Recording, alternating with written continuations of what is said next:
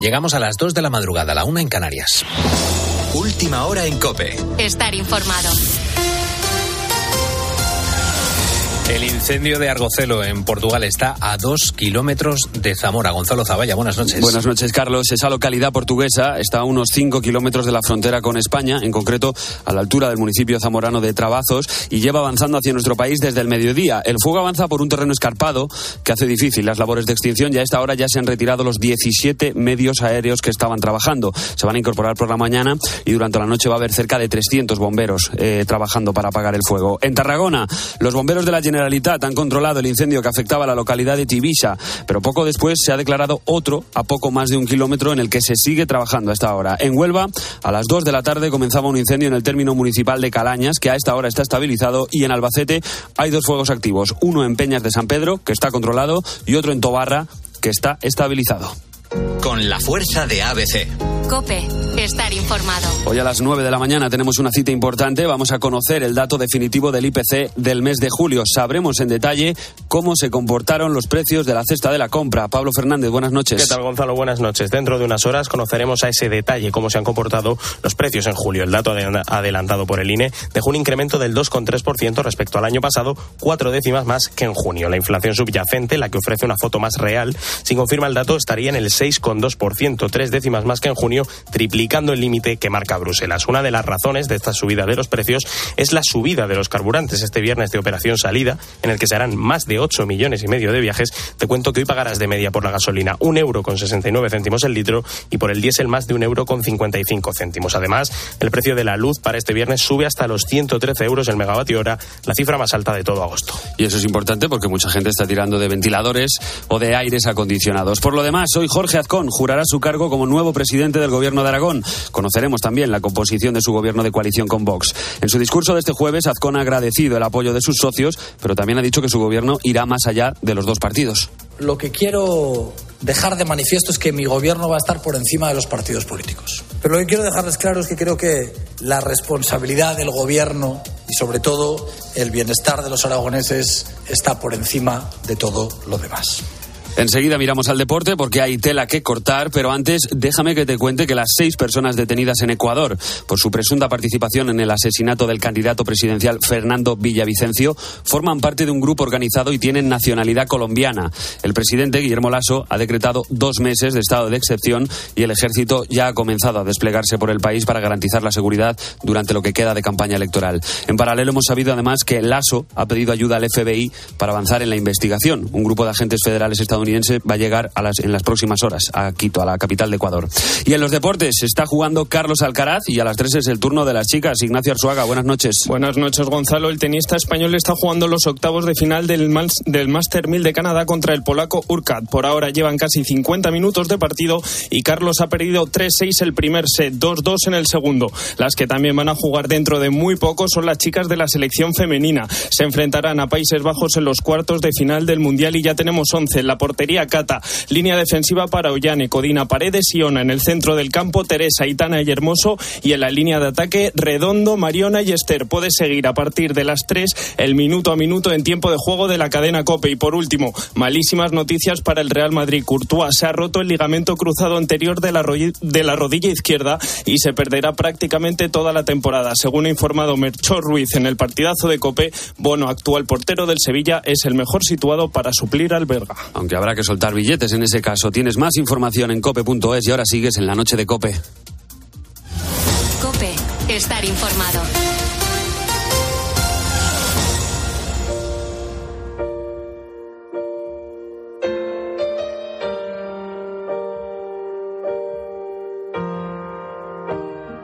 La noche. Beatriz Pérez Otín. Cope, estar informado.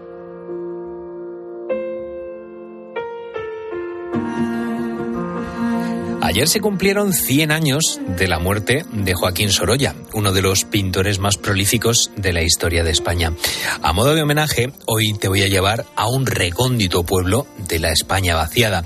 Tierras Altas de Soria, en Bretún, tiene apenas 18 habitantes y allí se encuentra escondida una de las mayores colecciones privadas de arte. Está en la casa de Vicente Marín y allí dentro Hay un total de 7.000 piezas que tienen un gran valor artístico, cultural e histórico aunque para Vicente también tiene un valor sentimental. La colección es tan extensa que necesita cinco casas enteras para poder exponer bien sus 7.000 piezas. Vicente tiene ahora 86 años y después de toda la vida fuera llegó a Bretún con todas esas obras que ha heredado de su amigo José Miguel López Díaz de Tuesta, que era conde de Atarés y que murió sin descendencia. Lo más importante, la gente como queda de sorprendida de todo ello, de que estés solo tú, como tú dices, en un pueblecito perdido en las montañas, ¿verdad? Pues tiene como mucho más encanto así, porque la, toda la colección en una ciudad pasaría pues más o menos desapercibida porque la somería en otros museos le superarían, ¿me entiendes? Entonces, y está viniendo gente a visitarlo, ¿eh? Al contrario de lo que sería normal, estas obras se hicieron el camino inverso. Fueron de Madrid a Bretún. Estaban dentro de la casa del conde de Atarés, un lugar en el que Vicente había dejado casi toda su vida, eh, había trabajado, quiero decir, casi toda su vida como mayordomo. Eh, estuvo durante más de 40 años y de ahí surgió esa amistad casi de hermanos con el conde. Ya en su vejez, Vicente decidió regresar a Bretún, pero cuando llegó se encontró con un pueblo literalmente en mitad de la nada. Así que empezó su propio proyecto. Lo primero era reconstruir el pueblo y lo segundo, poner las casas a punto para sus tesoros. Más adelante, en 2016, creó su propia fundación en la vida hace las cosas a veces no saber por qué. Entonces el pueblo era un pueblo ya completamente desaparecido, que no había ni carretera ni nada. Y de buenas a primeras, ¿sabes por qué me dio a mí? Por rehacer edificios en el pueblo. En total he hecho 16 edificios en Bretún restaurados contando dos ermitas y la iglesia. Y entonces eh, resulta que todos han hecho falta para instalar toda la colección está aquí.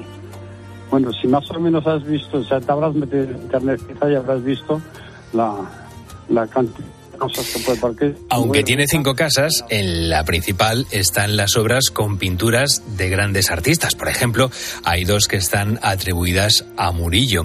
Otra de las obras que más aprecio le tiene es al retrato de Luis I, el hijo de Felipe V que reinó en España durante apenas unos meses debido a que falleció muy joven, a los 17 años.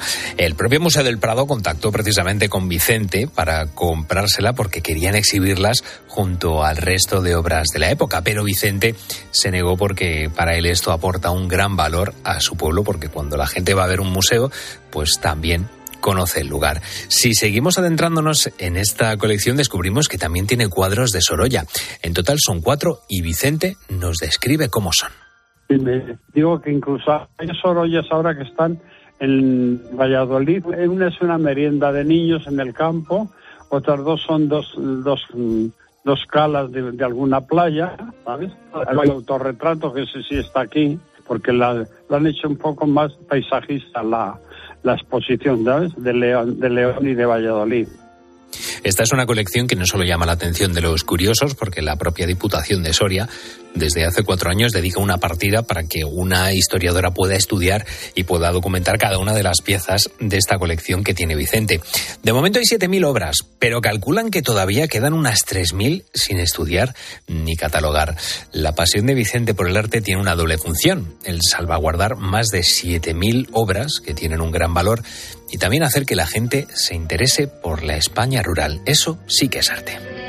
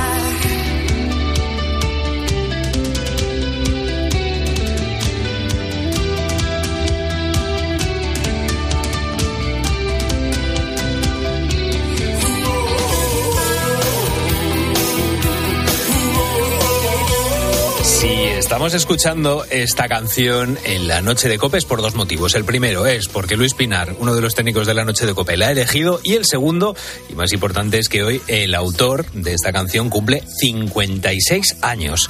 Enrique Ortiz de Landazuri y Zarduy. O lo que es lo mismo, Enrique Bumburi nació tal día como hoy en 1967. Comenzó a tocar con 13 años cuando se compró su primera guitarra eléctrica con 8.000 pesetas. Le costó la primera guitarra eléctrica y empezó a tocar un grupo llamado Apocalipsis. Luego ya le conocimos todos, por supuesto, en su carrera en Héroes del Silencio y luego Enrique Bumburi en solitario. Claro, sobre el porqué de su nombre artístico hay dos versiones. La primera es que Enrique cogió ese apodo eh, de Bumburi de una cita literaria de Oscar Wilde y la segunda es que una compañera de colegio con la que se llevaba muy bien se apellidaba Bumburi y pues sus amigos empezaron a llamarle de esa manera. La razón solo la conoce Enrique Bumburi y al que vamos a felicitar esta madrugada en la noche de Cope. Y esta noche tenemos la visita de nuestro crítico de cine, de Jerónimo José Martín. Fíjate, ayer dedicábamos la portada del programa a los videojuegos y hoy la primera película de la que vamos a hablar es precisamente la adaptación al cine de uno de los videojuegos más importantes de la historia, Gran Turismo. Los mejores jugadores de Gran Turismo del mundo. Si metes la pata en el juego, vuelves a empezar. Si la metes en el circuito, puedes morir. Conozco este circuito, lo he hecho mil veces. ¡Vas bien, chaval! Antes de que termine el programa, vamos a descubrir este y otros estrenos que tenemos este fin de semana.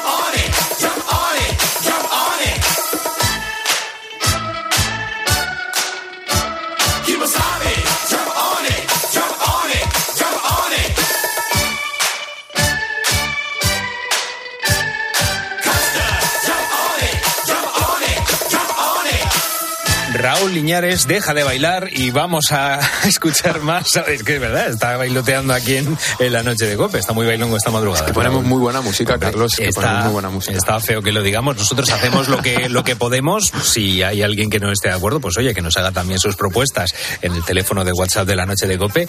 Pero bueno, hacemos nosotros lo que podemos desde nuestro criterio musical. Que será mejor o peor, pero es el que es. Lo que son, son nuestros buitos los que nos mandan notas de audio para contestar a la pregunta y al tema que, del que hablamos. Al teléfono que decías, aprovechamos para decirlo, el 661 20 15 12. También estamos en redes sociales, en arroba la noche de cope, en Twitter y Facebook. Y hoy queremos saber cuál es ese concurso que les gusta tanto de la televisión, si han ido alguno, si les gustaría ir y cuál sería. Pedro de Córdoba nos dice, me gustan, no he ido a ninguno, pero sí me gustaría ir a alguno que fuese de humor. Ah, Ahí está, para pasárselo bien, hombre, Pedro claro. de Córdoba. Escuchamos también ahora a Juan Pedro y a José Antonio de Barcelona. Saber y ganar, porque a mí me, me resulta muy, muy instructivo, lleva ya muchos años. Y cuando lleva tantos años que será bueno. Buenas noches, Búho. Pues a mí el que más me gusta es el de Antena 3, la ruleta de la fortuna. No he ido nunca, pero a mí me gustaría ir ahí. La ruleta de la suerte tiene que ser muy divertido ir a, También. a ese concurso. Yo creo que en general a los concursos vas a pasarlo bien. Si luego encima pues te llevas algo bien, pero yo creo Mejor que en que general es el, el- lo decíamos antes con, con Marisa Pérez, ese buen rollo que, que irradia en ese programa, pues tiene que ser en todos los concursos, que es un aliciente más. Está clarísimo. Y Xavi nos dice, desde Lleida, nos cuenta que él sí que fue uno, fue a Boom. Yo tengo que deciros que fui a un concurso, fui a Boom en Antena 3, ese de cortar los cables con los alicates, y la verdad es que me llevé 100 euros. No gané, pero me llevé 100 euros y la verdad es que la experiencia fue única y me hubiese encantado repetirla. Es una de esas sintonías que me encantaba. te Es ponen que- nervioso nada más Sí, me, me- me encantaba, me encantaba. Bueno, pues ahí está la, la sintonía de Boom. Loli también nos decía, soy una fanática de los concursos culturales, no he ido a ninguno, pero veo saber y ganar, pasapalabra y el comodín. Y ahí está. Y ya por último vamos a escuchar a Asunción Domínguez. A mí el programa que más me gusta de la tele es Pasapalabra. Realmente me, me gusta verlo todos los días. Respondiendo a si he ido a alguno, pues sí, he participado en uno eh, de la televisión gallega que se llamaba Pupo. Eh, teníamos que contestar cuatro preguntas de nuestra provincia y eh, mi idea era pagarme con el dinero que quitara la entrada para el carnet de conducir. Y, y me cuenta que lo consiguió. Ah, sí, qué bien. Pero que falló una de las preguntas. Vaya. Y que no pudo pagarse el carnet completo. Pero vamos, que por una, ¿eh? Bueno, Que por bueno, una, ¿eh? pues, oye, Así que no, no le fue mal a Asunción. En fin, pueden seguir nuestros buitos mandando su nota de voz al 661 20 15 12 y también nos pueden escribir en redes sociales. Recordamos que estamos en Facebook y Twitter y que somos arroba la noche de cope. Esta noche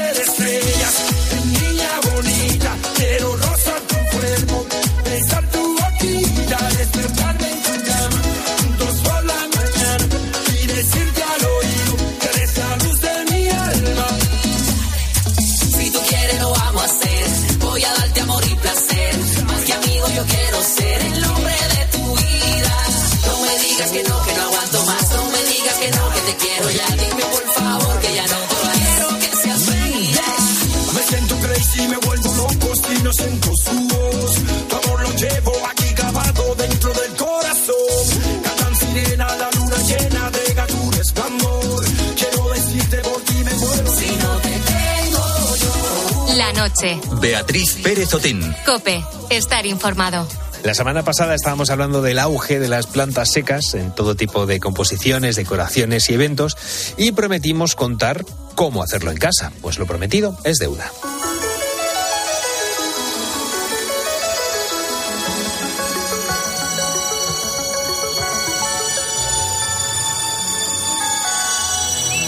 Como siempre, nuestra jardinera en la noche, Belén Luengo, nos va a contar los diferentes sistemas para, para poder hacerlos. Belén Luengo, una semana más, muchísimas gracias por estar en la noche de Cope con nosotros. Bueno, un placer.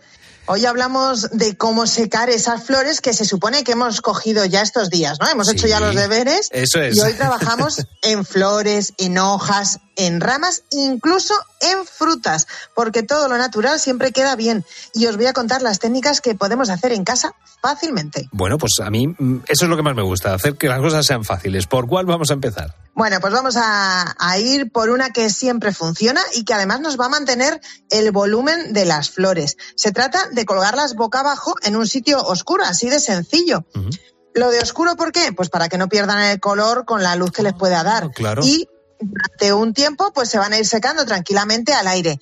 Un truco, yo suelo utilizar las perchas de dentro del armario, lo meto dentro del armario y ahí no hay problema, Claro. en las perchas con una pincita y listo. Y lo ideal, eso sí, para este método es que las flores no estén muy abiertas. Por ejemplo, los capullos de rosas quedan preciosos. Qué bien, qué bien. ¿Y cuánto suelen tardar estas flores en, en secarse? Bueno, pues más o menos andará por un mes, ¿vale? Y luego, cuando ya estén secas del todo, las podemos echar, si quieres, no es obligatorio, pero una idea es echarlas laca para que se mantengan Ah. aún mejor. Y luego, boca abajo, tenemos otro sistema, y este es todavía, es rizar el rizo, y es que se van a quedar flexibles. Ah. Se trata de mezclar una parte de glicerina con dos de agua. Y en esa mezcla lo que vamos a hacer es sumergir la flor unos cinco minutos que se impregne bien y después lo vamos a hacer igual que la otra. Lo vamos a colgar boca abajo y esperaremos pues eh, más o menos lo mismo que, que con la otra, un mesecito. Claro, porque eh, si las secamos pueden correr el riesgo de, de romperse, que eh, pueden ser más frágiles, ¿no? De una vez que están, que están secas, pero con esta opción de la glicerina, ahí sí que se mantendrían bien. Serían un poquito más resistentes y parecerían un poquito más naturales, por decirlo de algún modo. Se notaría menos que está seca. Me encanta. y vamos con más, Bueno, con más pues- opciones. Sí, pues ¿qué te parece otro clásico? Que en este caso es el del prensado. Ah, sí. Eso sí, aquí se nos quedan planas, pero van fantásticas, por ejemplo, para cuadros, para Claro. marcapáginas o para pegarlas donde tú quieras. Bueno, pues en este caso seguro que muchos de los que nos están escuchando lo han hecho alguna vez y es coger las flores, las hojas, meterlas entre las páginas de un libro gordo, dejarlo ahí y al cabo de unas semanas las tendremos completamente secas y perfectas para colocar. Por lo que veo, con esto de la, bueno, de, de secar las, las plantas, tenemos que ir bien de, de paciencia, ¿no? Porque tenemos que dejar, pues, o bien las flores colgadas o bien las hojas metidas dentro de un libro durante un tiempo. Ahí la paciencia la tenemos que trabajar mucho. Ay, con las plantas siempre, ¿eh? cuando son naturales también. Pero bueno, hay sistemas más rápidos, Carlos. Por ejemplo, una con gel de sílice. Ah. ¿Cuáles son los geles de, sílice? Pues estos saquitos que nos vienen cuando compramos unos zapatos, un bolso, sabéis, Ah, ¿no? Sí, sí, sí, sí. Bueno, Pues eso es lo que sirven, es para quitar la humedad. Ya, Entonces, si ponemos en una caja todo lleno de el gel de sílice, después metemos ahí la flor bien tapadita con el gel, a los pocos días, esto va a ser solo días, se nos va a secar la flor y además ese gel lo podemos reciclar para usarlo para próximas veces, para eso o para otra cosa que necesitemos. Hay algunos que también lo usan para hacer lo mismo en el microondas metido dentro de un recipiente de plástico. Y ahí, claro, pues lo hacen en unos, en unos minutos. Yo no he probado, pero oye, si alguien se lanza, yo le animo a que luego nos lo cuente aquí. Y, y podemos probar, claro. Y luego están de moda las flores preservadas y las liofilizadas. Lo que pasa es que estas no vamos a poderlas hacer en casa, pero existir existen. Lo de las liofiliciadas lo he escuchado muchísimas veces, pero no sé exactamente qué. Si nos lo quieres explicar. Bueno, pues rápidamente, para no liarme mucho, porque esto tiene, tiene miga, Sí. Las liofilizadas lo que hacen es extraerle el agua a base de un proceso especial de congelación. Y las preservadas, por su parte, que sería otro tipo, lo que hacen es extraerlas la savia y esa savia la van a sustituir por una solución a base de glicerina. Con cualquiera de estos dos sistemas, ¿qué pasa? Pues que la flor se queda que parece realmente recién cortada, tanto al tacto como al color. Incluso en algunas floristerías les añaden olor y duran mucho, mucho tiempo. Así que, oye, quien tenga el antojo puede ir a una tienda y comprarlas, porque estas ya digo que necesitan procesos especiales y no podemos hacerlo en casa. Pero bueno, que, que el conocimiento no ocupa lugar y si alguien se quiere animar, pues que sepa que existen. Y estamos hablando de estas, de cómo secar estas plantas, pero también lo podemos hacer con la fruta, que veo que, bueno, hay muchos puestos de, de artesanía, yo lo he visto, y a mí me parece bastante original. A mí también, me encantan. Tenemos que elegir la fruta, eso sí, porque no todas quedan bien. Las que tienen piel dura las podemos secar enteras. Por ejemplo, calabazas, granadas, esas las podemos dejar de modo natural en un lugar seco y oscuro y haríamos como con las flores. Y allí se nos van a secar. Y luego, las que hacemos en rodajas, pues van fenomenal las naranjas o los limones. ¿Y cómo lo hacemos? Pues las cortamos en lonchitas y las metemos unas dos horas más o menos al horno a 45 grados, ¿eh? 45, que no queremos asarlas. No, claro. Y así de sencillo se nos van a quedar secas para decorar cualquier cosa o para completarlas y compaginarlas, hacer colas, por ejemplo, con las hojas o con las flores. Y yo aprovechando ya que estamos hablando de frutas, que nos hemos metido en este terreno, pues eh, te animo a que pongas membrillos en los armarios, porque aparte de que, eh, bueno, aparte no, principalmente lo que nos va a dejar es un olor, un perfume maravilloso. Porque luego seca, pues el membrillo no es muy, muy bonito. Claro. Pero el perfume es fantástico. Así que si no quieres hacer membrillo, Claro, estamos hablando de membrillo natural, no del dulce de membrillo que tenemos en el, en el supermercado. no, no, no, no. La fruta cogidita del árbol o de la frutería. Vale, que veo que alguno va a meter ahí, en vez de en la nevera, el dulce de membrillo lo va a meter en el armario y va a decir, no, es que lo escuché en la noche de cope que Belén luego me dijo que había que meter. No, hay que meter la fruta del membrillo para que dé buen olor. Oye, que seguro que el otro también da buen olor, pero lo mismo se te queda la ropa pegada. Claro, claro, a lo mismo te da buen olor durante dos días y al cuarto día está eso lleno de hormigas y ya tenemos que volver a retomar el tema de las plagas. Pues oye, que también, también podemos hacerlo. Efectivamente. Pues ya tenemos entretenimiento para lo que queda de verano. Ya sabemos que podemos recolectar, secar y dejar volar la imaginación. Belén, como siempre, muchísimas gracias. Es un placer aprender siempre contigo. Eh, feliz fin de semana y la semana que viene mucho más. Ya lo sabes, puedes encontrar todos estos trucazos y muchísimas fotos de flores y de plantas preciosas en el perfil de Instagram de Belén Luengo. Entre guion bajo el guion bajo verde. Belén, muchísimas gracias.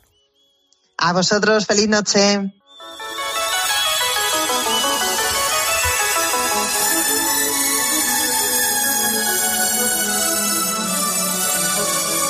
La noche. Beatriz Pérez Otín. Cope. Estar informado.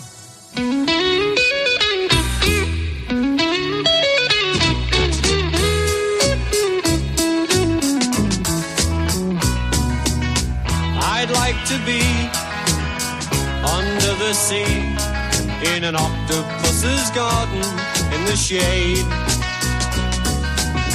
He'd let us in, knows where we've been, in his octopus's garden in the shade.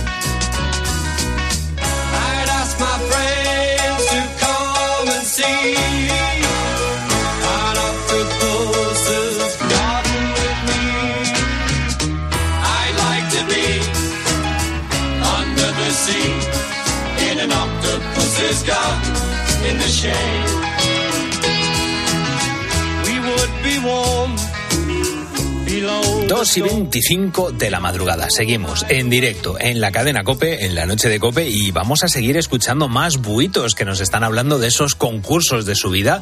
No sé si Raúl Liñeres ha habido muchas personas que hayan participado, que estén mandando notas de audio, que han participado en, en- en concursos. Ya tenemos a dos personas que ya lo han hecho. Que ojo, que yo esperaba que, que- que ninguno lo iba a hacer, pero ojo, me, están- me estoy llevando una gran sorpresa. Notas de voz están llegando muchas que conté, o sea, que participasen en concursos no tantas. Claro, Eso sí, pero vamos, notas de voz están llegando muchísimas, notas de voz contestando a las preguntas que eran eh, si les gustaría ir a algún concurso, cuál es ese concurso de la televisión que más les gusta y en caso de que quisieran ir a alguno, cuál sería. Están mandando su nota de voz al 661 20 15 12 y también nos mandan su mensaje en redes sociales, en arroba la noche de cope, tanto en Twitter como en Facebook. Así que si te parece bien, pues vamos a seguir escuchando a nuestros buitos y vamos a comenzar este tramo con Ángel y con Manu.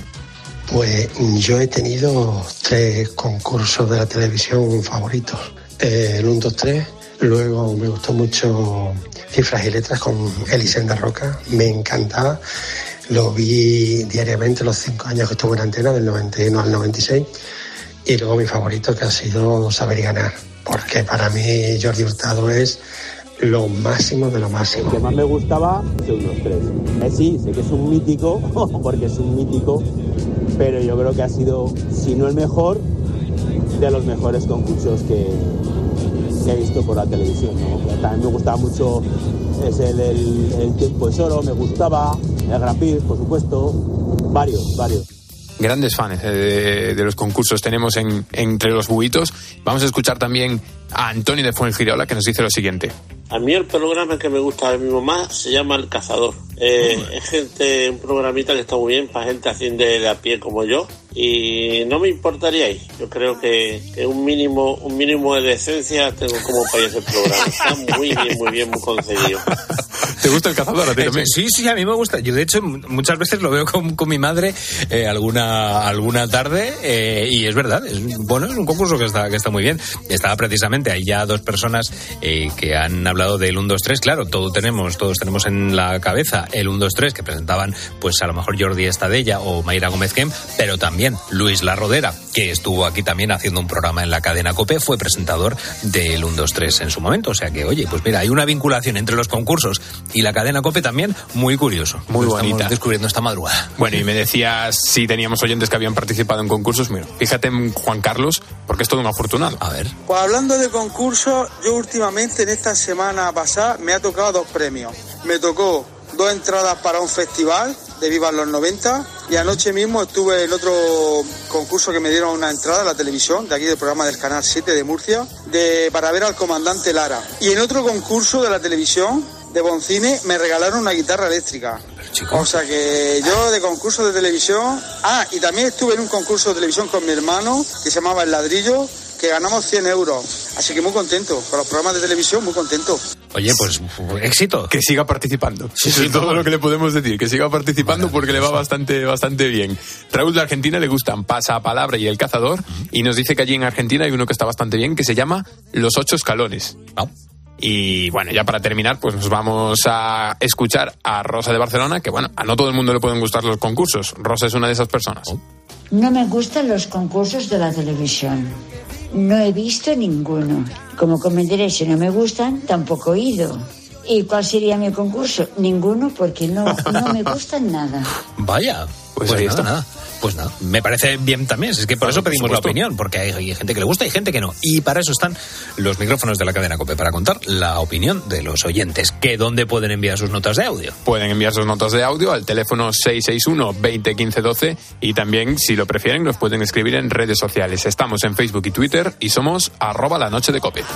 Perder el miedo a quedar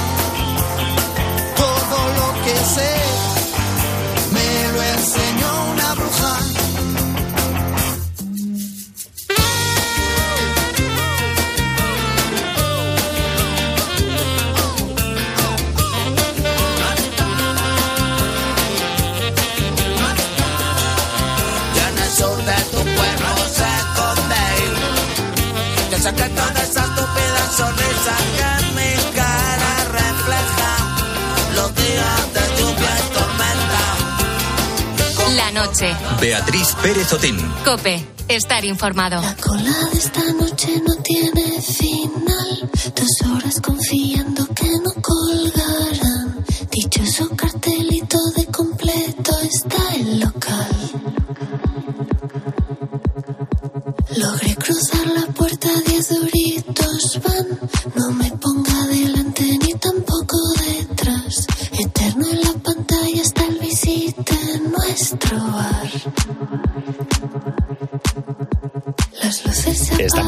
La semana y para todo aquel que no se haya ido de vacaciones, ojo, y también el que se haya ido de vacaciones, porque un plan muy chulo también para estar de vacaciones es ir al cine, pues pueden ver los estrenos que este fin de semana tenemos en la gran pantalla en la pequeña pantalla y por supuesto el cine que ponemos en 13 Televisión. Vamos a repasarlos como siempre con nuestro crítico cinematográfico favorito, Jerónimo José Martín. Jero, ¿qué tal estás, querido?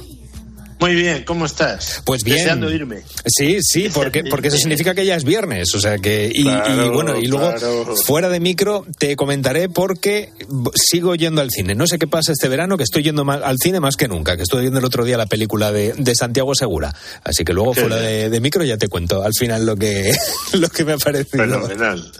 Mientras Bien tanto hecho, bien hecho. Hay que dar, hay que dar ejemplo. hay que y estaba lleno, ¿eh? Había bastante bastante gente en el cine, o sea que bien, bien, por ya decimos Cuánto es un refugio Sí, climático y oye y también hay que alimentar el cerebro en, en vacaciones yendo a ver buen cine. Eh, vamos, ahora nos tienes que contar tú porque vamos a empezar hablando de una película de la que hablamos hace unas semanas eh, que ya has podido ver y que es la adaptación de uno de los videojuegos más famosos de la historia. En este caso hablamos de Gran Turismo. Los mejores jugadores de Gran Turismo del mundo. Si metes la pata en el juego, vuelves a empezar. Si la metes en el circuito, puedes morir. Conozco este circuito, lo he hecho mil veces. ¡Vas bien, chaval! Esta es una de las películas que más están esperando muchas personas que, y que más bombo se les está dando, no solo en los trailers de, de los cines, sino también en marquesinas. Ya estamos viendo el, el- bueno, el- la exposición que está teniendo esta película. Sí, efectivamente, y la verdad es que les ha quedado muy bien. Es un director que a mí me gusta, es un sudafricano llamado Neil Blomkamp, de 44 años, que hizo Distrito 9, se dio a conocer con ella, Elysium, Chappie y Demonic. Las tres primeras, sobre todo, podríamos llamarlas de ciencia ficción alternativa o de fantasía con alienígenas, pero son originales, ¿no? Eh, y aquí ha cogido pues una otra más porque se ha puesto de moda como mostrar las posibilidades narrativas de productos comerciales populares. Fíjate que, que en los últimos tiempos hemos hablado de Air, eh, Air, Jordan, de Tetris, Sí, de sí. los chitos picantes, de los peluches Vini y de Barbie. O sea, que están rompiendo la cartelera y las plataformas historias sobre cómo se crean esos eh, esos digamos productos co- comerciales ¿no? es. otro producto es el videojuego GT eh, el simulador digital de conducción como le gustan eh, presentarlo a ellos Sí. diseñado en 1997 por Kazunori Yamaguchi que sale en la película y tal eh, para Polyphony Digital y o bueno, sale un actor representándolo a él, no lo sé. Yo creo que es él, pero bueno. Y distribuido por Sony Computer para con- eh, consolas PlayStation. ¿Qué voy a decir? A mí no me ha pillado, pero le ha pillado media humanidad. Sí, sí, sí, por sí. todos los circuitos Vamos, del mundo. el Gran Turismo luego- fue un videojuego que rompió moldes en su momento, ya digo, a finales de los, de los 90. Ya ha llovido. Efectivamente. Eh, y ent- entonces, ¿qué han cogido? Como no iban a contar cómo se creó, porque eso tenía poca historia, han cogido un hecho que es bastante singular. Y es que en 2011 un tipo tuvo la idea de crear la GT eh, Academy, que era pues un proyecto colaborativo con Nissan en la que eh, y con Sony además también para llevar videojugadores de Gran Turismo al mundo real de las carreras y después de un entrenamiento si valían darles la oportunidad de convertirse en pilotos profesionales. Esto es lo que intentó hacer Jan Motherborough, que es un, un inglés. Dice, dicen en la película que es galés, pues galés o inglés, eh, que eh, se apuntó ahí, fue subiendo, subiendo, subiendo, del desafío al entrenamiento, del entrenamiento duro a la tragedia, el triunfo no triunfo, está muy bien, porque como buenos directores, este es un buen director, todos los buenos directores enriquecen el cine, eh, digamos, de género con buenos dramas. Y aquí hay toda un- una reflexión muy interesante sobre la adicción a los videojuegos, la diferencia entre lo real y lo virtual, que cada vez tenemos menos claro algunos, las relaciones familiares conflictivas, porque el padre de, de la criatura, pues eso de que se dedique a videojuegos y pues no lo acaba de ver al principio. Por supuesto, la competitividad, la moral del triunfo a cualquier precio.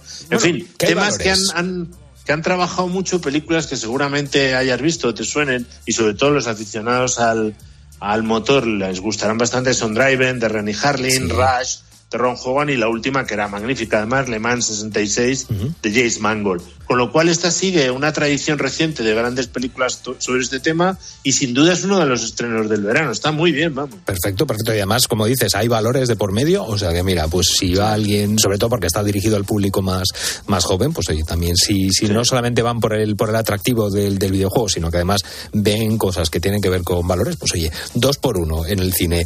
Seguimos, seguimos con una película de fantasía animada que es la continuación de una película además que se estrenó hace 10 años, Ernest y Celestín y ahora se estrena El viaje de Ernest y Celestín. Utilización de notas prohibidas. Le espera la cárcel. ¿Se han vuelto locos? Ahora solo está autorizada una nota. Eso es absurdo. La resistencia musical nos necesita. Quien busque las notas encontrará la melodía.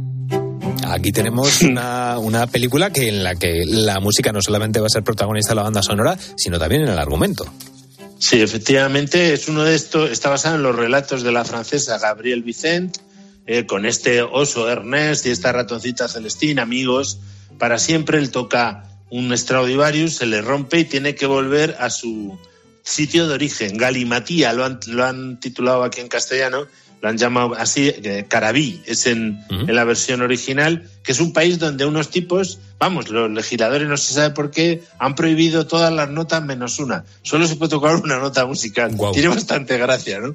Entonces, es, es, original porque es toda la rebelión que organizan cuando llegan allí, eh, en, con un despliegue de animación en 2D fenomenal, tanto eh, Jean-Christine Royer como Julien Chepeng que son uno ha trabajado como animador de Disney y el otro en Star Wars Vision, son muy buenos animadores en 2D tradicional, aquí con fondos casi estáticos, tono pastel, precioso, una banda sonora maravillosa de Vincent Couteau, con lo cual es una película también preciosa y como he dicho antes, aquí las relaciones paternofiliales, porque el padre del oso es uno de los jueces que aplican la ley severamente y luego toda una reflexión sobre la amistad, el sacrificio, la creatividad artística y la represión, un poco como Fahrenheit 451 de Ray Bradbury, pero en versión musical. O sea que tiene su punto y hay un, personaje muy divertido que, que, es un héroe enmascarado que se llama Mifasol.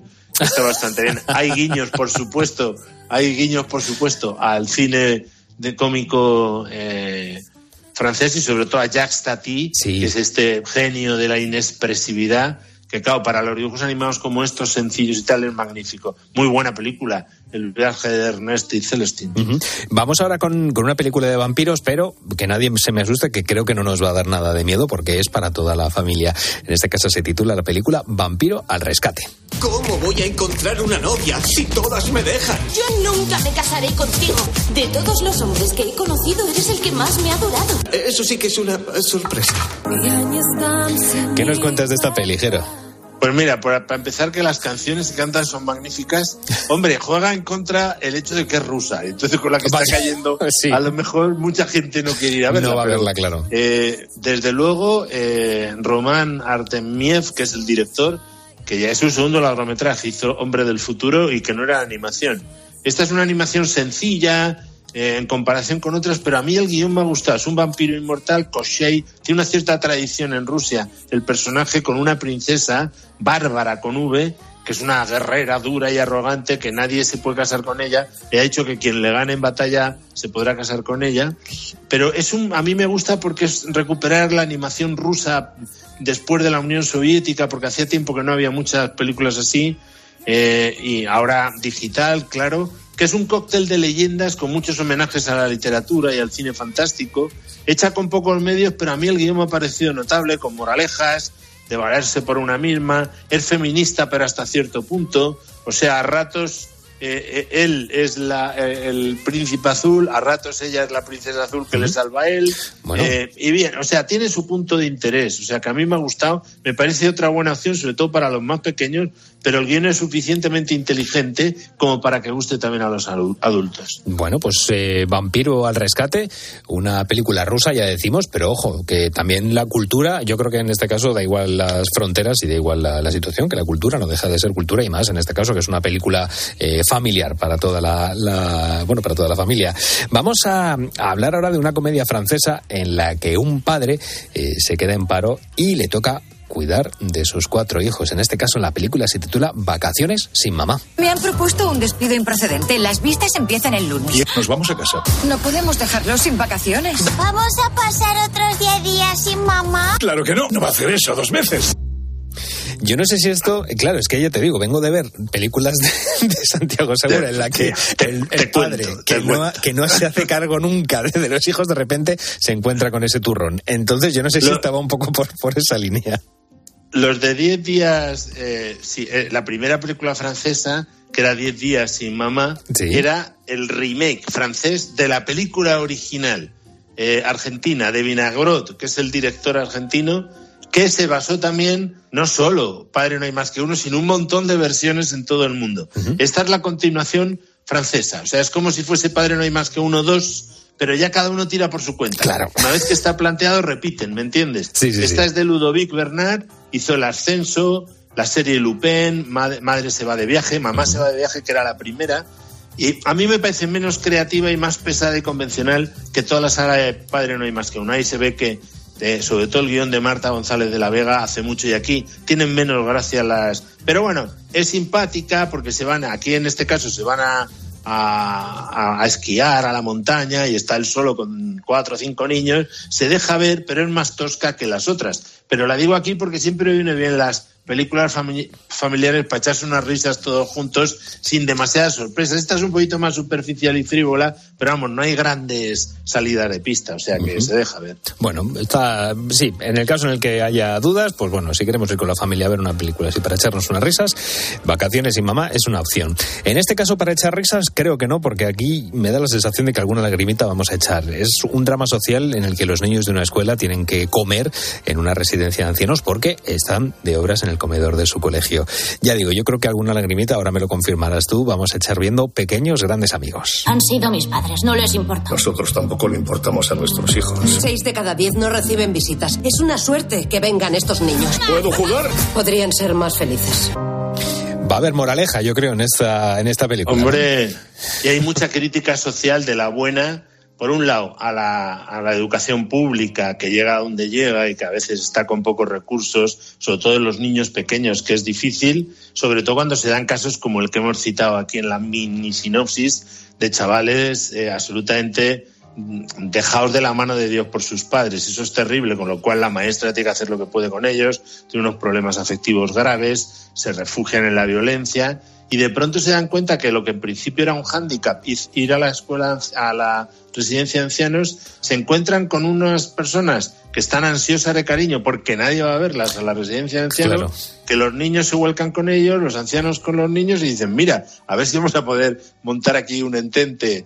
Es una buena película de Andrea Bescan, que es una actriz, guionista y directora, ella hizo Les Chatoel, y, y Eric Netayer, que es su marido. Es muy interesante que la hayan escrito los dos. Él es parisino y porque se ve un poco la complementariedad varón-mujer de la que hemos hablado antes con el Drácula, también se da aquí a la hora de mirar a unos y a otros, a esos niños del colegio muchas veces que te dan pena, ¿no? Y el enriquecimiento mutuo que van a tener, ¿no? un tono amable, humano, positivo, es sencilla, eh, muy realista, como si fuese un documental, muy directa, pero con temas interesantes que la verdad y con, por supuesto, como has dicho tú, o sea, con algún momento, eh, digamos, de lagrimita. De pañuelo, porque, ¿no? Vale. Porque, claro, se tienen que enfrentar a la muerte también, porque claro. en, en una residencia de ancianos, antes o después, es muy interesante la figura que hacen también de los cuidadores, de los asistentes sociales. Es un elogio, esto el cine francés lo cuida mucho de mostrar la heroicidad de tantos funcionarios públicos están sacando adelante situaciones difíciles, a veces en condiciones malas, ¿no?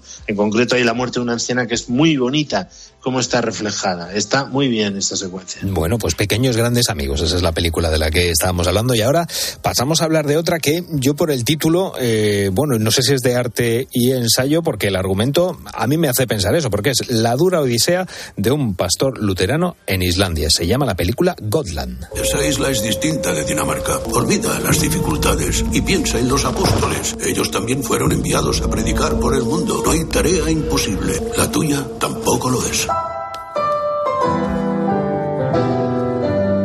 Drama religioso, como ves, duro, eh, de un pastor luterano bastante joven, o sea, que a finales del siglo XIX lo mandan a, a, a Islandia, ¿no? que, que está como por evangelizar un territorio ignoto, duro, no habla el idioma, es bastante rigorista él, con lo cual entra mal con ellos y sobre todo entra mal con el guía Ragnar, eh, que es un que, que, luego le va a ayudar, ¿no? La coge luego un viudo con dos hijas y predica, reza y hace fotografía. El tema es que son dos horas y cuarto de película, es un poco pesada, pero es en formato 4.3 con una fotografía alucinante, maravillosa, eh, que la verdad es que da gusto verla eh, vamos a leer el, el, nombre del fotógrafo porque se lo ha ganado, si lo encuentro.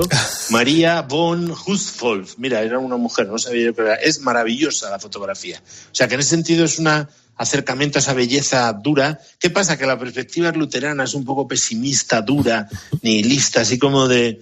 Eh, muy bermaniana, muy Dreyer, muy Bresson, que Bresson era católico pero también cercano, y desde luego alejada del festín de Babet, aunque son sitios donde está cercanos a donde se desarrolla esa maravillosa película de Gabriel, de Gabriel Axel. Eh, película bonita, pero ardua y de arte y ensayo. Por supuesto, este, esta es para los muy cafeteros. Sí. Estuvo nominada al premio del mejor actor en, en, los premios del cine europeo. Bueno, y rápidamente, el mercadillo. ¿Hay alguna película que merezca la pena? Hombre, hay dos de terror que a los que les guste les va a gustar, Háblame y El hombre del saco, es mejor la primera que la segunda. Y luego hay una buena película de época, lo que pasa a mí me ha parecido un culebrón y bastante agotadora, que es La última reina, que es, está ambientada en la Argelia de 1516, pegándose con los españoles, Barbarroja por medio, la reina que se debe casar con él por motivos de Estado, en fin. Y creo que esas son las tres películas rescatables de todas las que se han estrenado, algunas de las cuales no he podido ver, sobre todo las de plataformas. Uh -huh. Y ojo, porque en 13 Televisión eh, esta semana eh, ponemos Troya.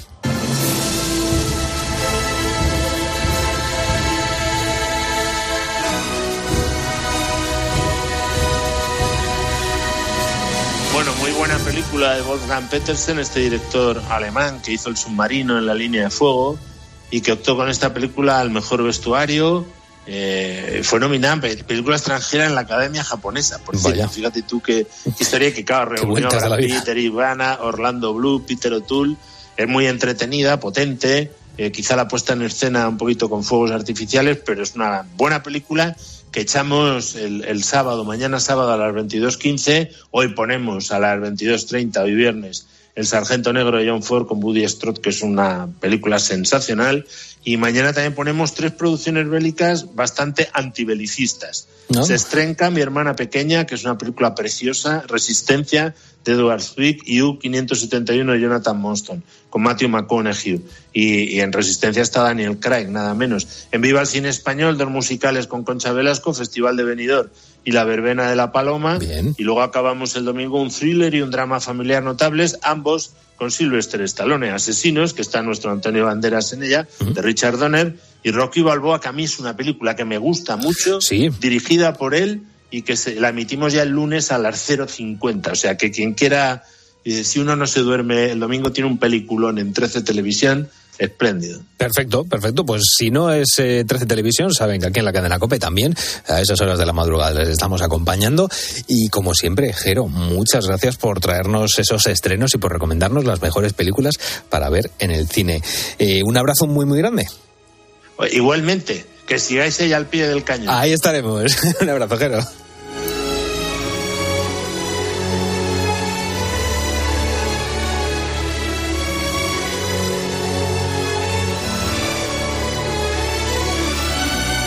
La noche. Beatriz Pérez Otín. Cope, estar informado. ¿Y tú qué piensas? Escríbenos en Twitter, en arroba cope y en facebook.com barra cope. Lo estabas esperando. Oye, que ya está aquí de nuevo. Este viernes vuelve la emoción. Vuelve la liga. Vuelve. ¡Tiempo de juego! Desde las 7 de la tarde, Almería Rayo Vallecano, Sevilla Valencia. Llegan los goles en tiempo de juego. Y el fin de semana vibramos con el Athletic Club Real Madrid, Getafe Fútbol Club Barcelona. Les habla Pepe Domingo Castaño. Dirige Tiempo de Juego. Paco González, muy buenas. Hola Pepe, buenas Tiempo de juego con Paco González, Manolo Lama y Pepe Domingo Castaño. Un año más, los números uno del deporte. La luz y el sudor en la frente, un grito que puedo sentir en la piel. Hoy noto el suelo diferente, hoy noto que piso más fuerte que ayer. Ahora oigo mi nombre flotando en el cielo. Son tantas las voces que siento que quiero quedarme otro rato en esta sensación de estar en silencio, pasar a la acción. Ya noto el latido de mi corazón. Estar en silencio, pasar a la acción. Faltan apenas nueve minutos para que comience el partido de la selección femenina de fútbol. España juega los cuartos de final contra Países Bajos y hoy, ya te lo hemos contado al principio del programa, tenemos una edición nocturna y especial de tiempo de juego con Carlos Ganga y con la narración de Isaac Avilés. Compañeros, ¿qué tal estáis? ¿Qué tal, Carlos? Muy buenas. Muy buenas a todos. Bueno, con muchas ganas, ¿no? De que España haga buen partido, que consiga otro hecho histórico. Ya fue histórico estar en cuartos de final. Vamos a ver si conseguimos estar en semis y, sobre todo, vivir un buen partido. Eh, ¿Habéis ido a dormir un rato o os habéis tomado un café doble? La verdad es que no. Yo he dormido un poco de siesta, de 4 a 5 de la tarde y ya estoy aquí del tirón. No Yo sé si me voy a arrepentir. venir. Voy a beberme ahora un refresco porque si no. Sí, no. si Yo no, la veía caigo. venir y dije, no, no, como me tocaba trabajar de noche, dije, pues me levanto tardecito, me dejo todo apañadito ¿eh? el día anterior. Y ya tiramos, ¿no? Y sí, sí, y a tu horario, Carlos. Eso es. Fresco Bueno, como una rosa. Bienvenidos, bienvenidos al horario de la noche de cope. Bueno, eh, ¿qué tal se presenta el partido? ¿Hay opciones? Sí, yo. eh, hay gente bastante asustada con Países Bajos, con Holanda. Yo creo que España es favorita. Yo creo que vamos a ganar. Es verdad que es el rival más duro que hemos tenido hasta ahora en el Mundial, seguramente. Eh, quitando el 0-4 que nos llevamos de Japón. Pero eh, yo confío bastante en el equipo de Jorge Vilda y creo que vamos a estar en semifinales. A ver, yo podría dar datos a favor y datos en contra. Voy a dar los datos en contra. Eh, han marcado 11 goles a favor, solo han encajado uno. O sea, han enfrentado a equipos seguramente más fuertes que la mayoría de los equipos que ha tenido enfrente España, salvo Japón.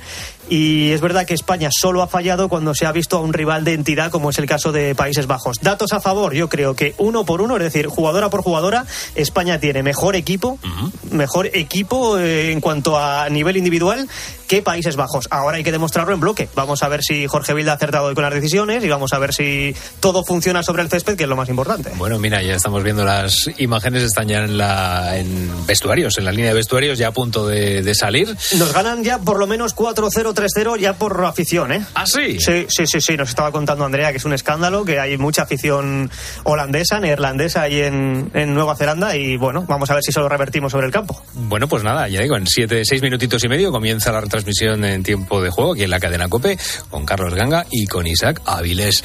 Eh, que sea la jornada muy, muy leve y que no haya prórroga. y Que no haya podéis- prórroga, ¿eh? que podéis iros a. Que gane España, es lo más importante. Estará Carlos. diciendo Beatriz Calderón, pues sí que haya prórroga, sí. No, estoy, me toca a mí trabajar. Ahí estábamos bueno. negociando antes. Sí, ¿verdad? Bueno, pues sea lo que sea, oye, que gane España y que gane muy bien. Muchas gracias, chicos. A vosotros. Escribimos la historia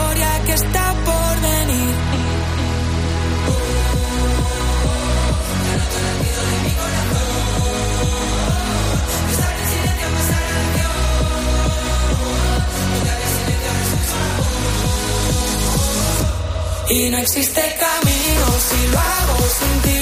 Que cuando nos unimos podemos cumplir lo que un día antes de que empiece esa retransmisión que tenemos aquí en la cadena COPE, vamos a escuchar a los últimos buitos, vamos a escuchar el último tramo de oyentes, Raúl Liñares. Pues vamos a ver qué nos dicen sobre esos concursos, cuáles son los que más le gustan, a cuáles les gustaría ir y en caso de que quisieran ir a alguno, pues que nos contasen cuál sería ese concurso. Vamos a comenzar este tramo de oyentes escuchando a Marcelino Lara. A mí los concursos me gustan mucho. Yo creo que tengo que ir al de la ruleta de la suerte. Que lo veo con la tele y adivino todos los paneles. Luego a lo mejor estás allí y no adivinas ninguno, pero yo en mi casa sí adivino los paneles. Bueno, eso dicen, eso dicen, desde casa se acierta todo. Luego ya en el Allí la- plato... a lo mejor te puede, te puede la presión. Hombre. ¿eh? Vamos a escuchar ahora a Isabel de Córdoba y al chef José Domínguez. Buenas noches, Buitos. Pues yo sí he ido a No te rías que es peor, pero no llegué a concursar y al precio justo. Y tampoco me tocó nada, pero lo pasé muy bien. Yo quiero ser millonario. Me gustaría que volviera y me gustaría participar. Vale, a ver, a- atento, Carlos. ¿Qué quieres ser millonario? Vamos a ver. Eh, ¿Tú tienes claro desde dónde nos mandan audios nuestros buitos? Bueno, o sea, me estás haciendo un concurso ahora mismo. ¿Lo tienes claro o no? Bueno, yo creo que sí. No lo sé. Son ¿Desde dónde nos manda sus audios el chef José Domínguez? desde TN. A. Ah, ah, perdón, perdón. El A, Barcelona. No. B, Cádiz. No. C, Tenerife. Hombre, sí. D, Valencia. No, hombre, Tenerife, Tenerife, clarísimo. Se supone que tenías que contestar ahora. Ah, Tenerife. ¿Tenerife? Sí. Muy bien. Muy bien. Pues era desde Tenerife. Me gusta que lo tengas claro, que sepas desde dónde, desde dónde nos mandan nuestros oyentes Sí, sí, los tres, audios. tres años después de haber empezado el programa, no lo sé, ya es para que te- tenga yo que pagar una millonada. Pues muy bien, y ahora vamos a escuchar a Carolina y a Paco. No he ido a ningún concurso nunca. Uno de los que más me gusta es Saber y Ganar. Y si tuviera que ir a alguno, sería a uno de los dos que hay en nuestra televisión autonómica, que es eh, Atrápame si puedes. Y el otro es Yo sé más que Mi tú. concurso favorito siempre ha sido el Grand Prix, que ojalá mi pueblo se presentara, pero no tiene pinta, y el 50 por 15. Triunfan muchísimo, ¿eh? tanto el Grand Prix como Es que son programas míticos. programas míticos de, de nuestra televisión que desde luego a nuestros buitos les están encantando. Y ya por último, pues vamos a escuchar a José Antonio Caminero. Los que me gustan son los de que, en, en los que puedes adquirir algo de conocimiento sobre cualquier tema. Los otros no me llaman la atención. Participé hace años en un, en un programa, que os acordaréis, si os acordarán muchos buitos, lo echaban en Telecinco, que era karaoke. Era un karaoke que iba por las ciudades. Yo participé en la edición de Zamora cuando lo presentaba Paco Morales. Es que es verdad, es que eh, José Antonio es un cantante de primera, que además nos ha cantado más de una vez aquí en la... Yo eso no lo sabía. Ah, hombre, pues sí, sí, hombre, que sí canta, cántalo más José grande. Antonio, mándame algún audio, por favor, que, yo también quiero ver cómo cantas. Te lo va a mandar, te lo va a mandar. Por supuesto, y aquí estaremos escuchándolo. Pues mira, ya ves, al final participaron también mucho nuestros buitos ¿Qué te en parece? concursos, ¿eh? ¿Qué te parece? Bueno, eh, Raúl Iñares, eh, muchísimas gracias. Una semana más. Ya es fin de semana, no lo digo yo, lo dice en Garaje de Willy. Eh, esperamos haberte hecho mucha compañía esta madrugada. Ya sabes, ahora te quedas con la edición especial de Tiempo de Juego con Carlos Ganga, Isaac Avilés y el equipo de deportes en el partido de la sección de la selección española de fútbol. Y si no hay prórroga, pues a las 5 de la mañana te espera Beatriz Calderón en Poniendo a las calles. Ana Pastor, Fernando Carretero y Carlos Martínez en el guion y la producción. Nuestros técnicos hoy han sido Dani Ortega y Luis Pinar. Yo soy Carlos Márquez y espero que esta noche tengas, bueno, una noche maravillosa. Un abrazo enorme.